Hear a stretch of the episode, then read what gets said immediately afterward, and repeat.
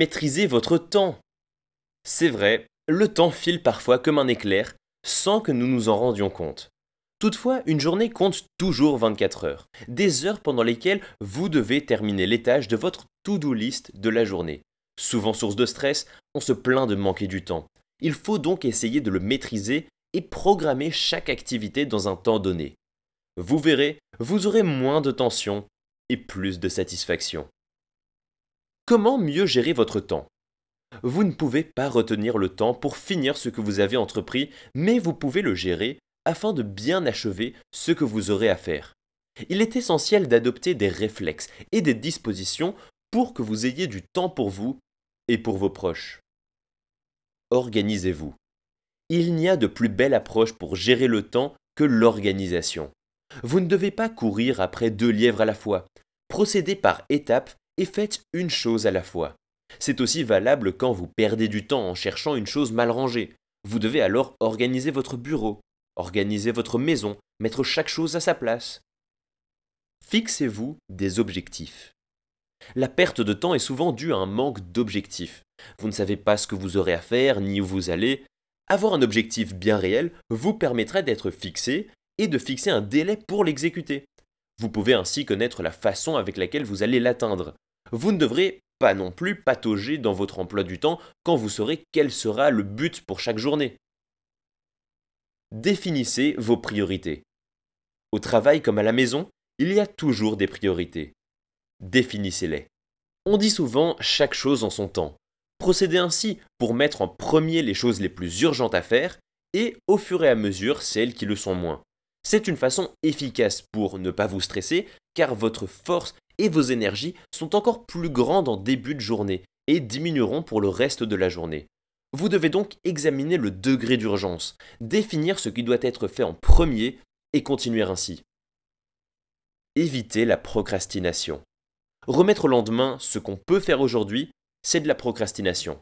Ne remettez jamais à plus tard ce que vous pouvez et devez faire maintenant. La procrastination engendre souvent le stress et la démotivation par la suite. Sachez dire non. Parfois, vous vous laissez manipuler en disant toujours oui. Apprenez à penser à vous, à vos programmes et à vos objectifs, à ne pas vous laisser disperser par l'emploi du temps des autres qui vous demandent de le faire à leur place. Vous avez des choses à faire, ne vous incombez pas des tâches des autres. Dites non. Essayez d'être plus concentré. Pour votre journée, focalisez-vous sur votre emploi du temps. La concentration est essentielle pour être en mesure de gérer son temps. Soyez complètement focus. Ne vous laissez pas envahir par d'autres pensées que celles dont vous aurez besoin pour exécuter ce que vous avez à faire à ce moment précis. Cela évitera de perdre du temps effectivement et de tout finir à temps. Pour cela, installez-vous dans un lieu calme, loin des bruits extérieurs, déconnecté pour être plus productif.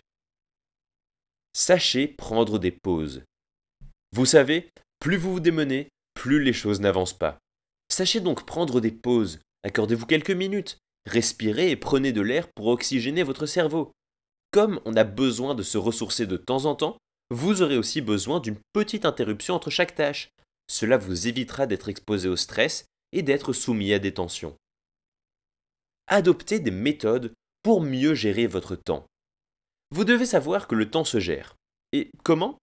Il existe plusieurs méthodes et divers outils qui vous permettent d'élaborer un emploi du temps. Il s'avère efficace et utile afin d'adopter la bonne démarche. Ces quelques approches ont fait leur preuve. La méthode GTD, le Getting Things Done, est basée sur cinq principes. L'identification des tâches à accomplir, l'analyse de la nécessité à les faire, l'organisation proprement dite, le suivi de l'état de chaque tâche et le choix de l'exécution.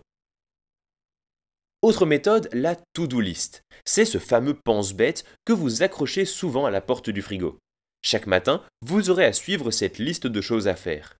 La meilleure démarche est de les lister une à une, de les mettre par ordre de priorité et de les classer en leur attribuant chacune une heure exacte et une durée si c'est nécessaire. Ensuite, la technique Pomodoro. Il s'agit d'une technique qui fait maintenant beaucoup d'adeptes. Le principe est d'exécuter une seule tâche pendant 25 minutes qui constitueront une session, d'être concentré dessus et d'observer une petite pause une fois la session finie. Reprenez ensuite pour une seconde session. Cette technique est appropriée surtout à des tâches à la maison ou à un travail à domicile. La matrice Eisenhower. C'est une méthode très prisée pour sa facilité. Il s'agit d'un tableau qui permettra de diviser en quatre les choses que vous aurez à faire. La première colonne contient les tâches urgentes et les plus importantes à faire. La seconde sera pour celles qui sont aussi importantes, mais moins urgentes. La troisième colonne est disposée pour les tâches moins importantes, mais urgentes. Et la dernière sera pour les tâches ni urgentes, ni importantes, mais qui méritent d'être faites. Enfin, le bujo. Le bullet journal, c'est l'allié de beaucoup de femmes. Vous aussi, vous devez avoir le vôtre. C'est un carnet que vous devez personnaliser selon vos aspirations et la meilleure façon avec laquelle vous serez à l'aise. C'est un carnet dans lequel vous pourrez mettre un calendrier, la liste des choses à faire, des rappels et autres. Vous pouvez le tenir pendant une année en l'organisant chaque mois et chaque jour.